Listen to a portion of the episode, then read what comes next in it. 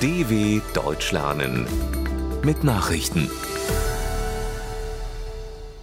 Mittwoch, 25. Januar 2023, 9 Uhr in Deutschland.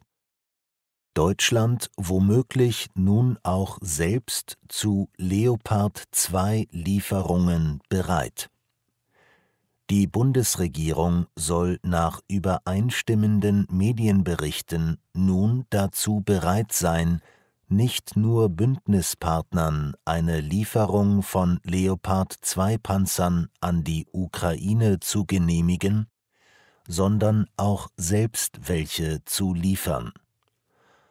Unter Berufung auf Regierungs- und Koalitionskreise heißt es, es gehe um mindestens eine Kompanie des Leopards vom Typ 2A6.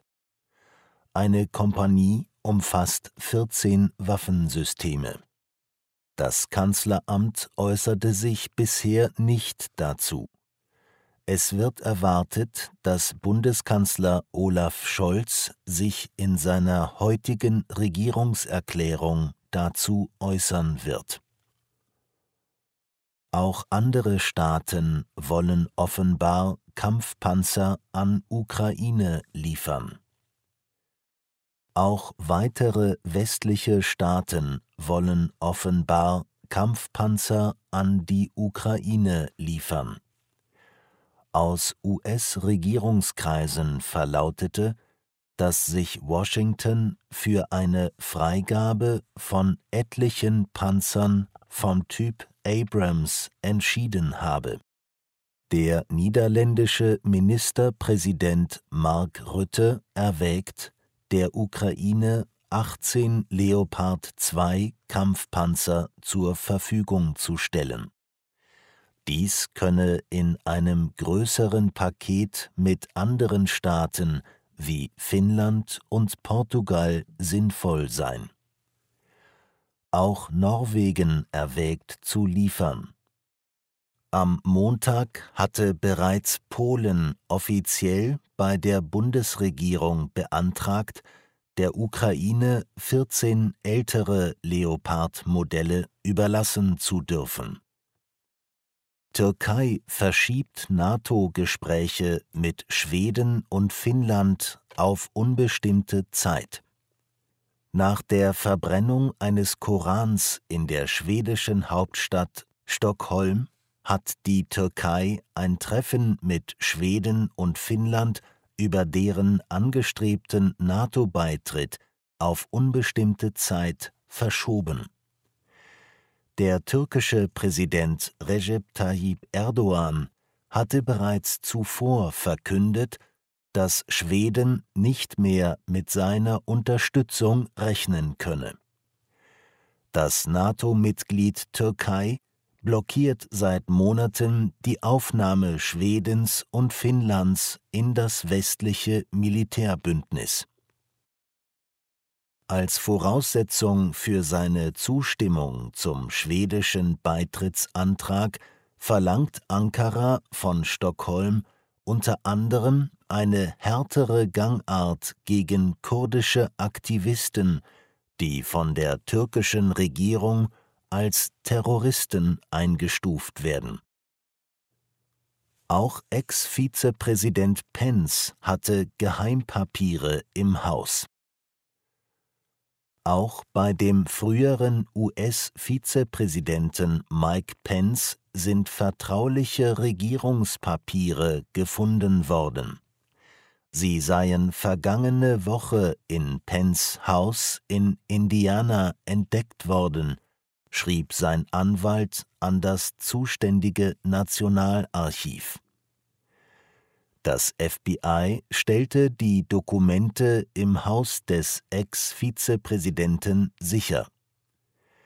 Zuvor waren bereits bei Ex-Präsident Donald Trump und bei seinem Nachfolger Präsident Joe Biden als vertraulich eingestufte Papiere entdeckt worden. Die Dokumente bei Biden stammten aus seiner Zeit als Stellvertreter von Ex-Präsident Barack Obama. In beiden Aktenaffären wurden unabhängige Sonderermittler eingesetzt. Chris Hipkins als Premierminister Neuseelands vereidigt. Eine Woche nach der überraschenden Rücktrittsankündigung von Premierministerin Jacinda Ardern ist der Regierungswechsel in Neuseeland vollzogen. Ihr Nachfolger Chris Hipkins wurde in Wellington als 41. Ministerpräsident Neuseelands vereidigt. Mit seiner Stellvertreterin Carmel Sepuloni übernimmt zum ersten Mal eine Vertreterin aus der Volksgruppe der pazifischen Inselbewohner das Amt des Vizepremiers. Die neue Labour-Regierung muss in weniger als neun Monaten zu einer schwierigen Parlamentswahl antreten, bei der sie in Umfragen hinter der konservativen Opposition liegt. Ganztägiger Warnstreik am Berliner Flughafen BER Am Flughafen Berlin-Brandenburg hat in der Nacht ein ganztägiger Warnstreik begonnen. Der Passagierverkehr fällt daher komplett aus. Ursprünglich vorgesehen waren 300 Starts und Landungen mit etwa 35.000 Passagieren.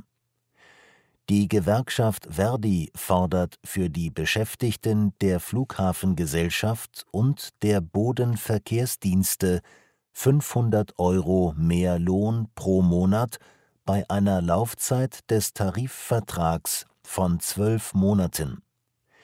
Die Arbeitgeberseite fordert vor allem deutlich längere Vertragslaufzeiten.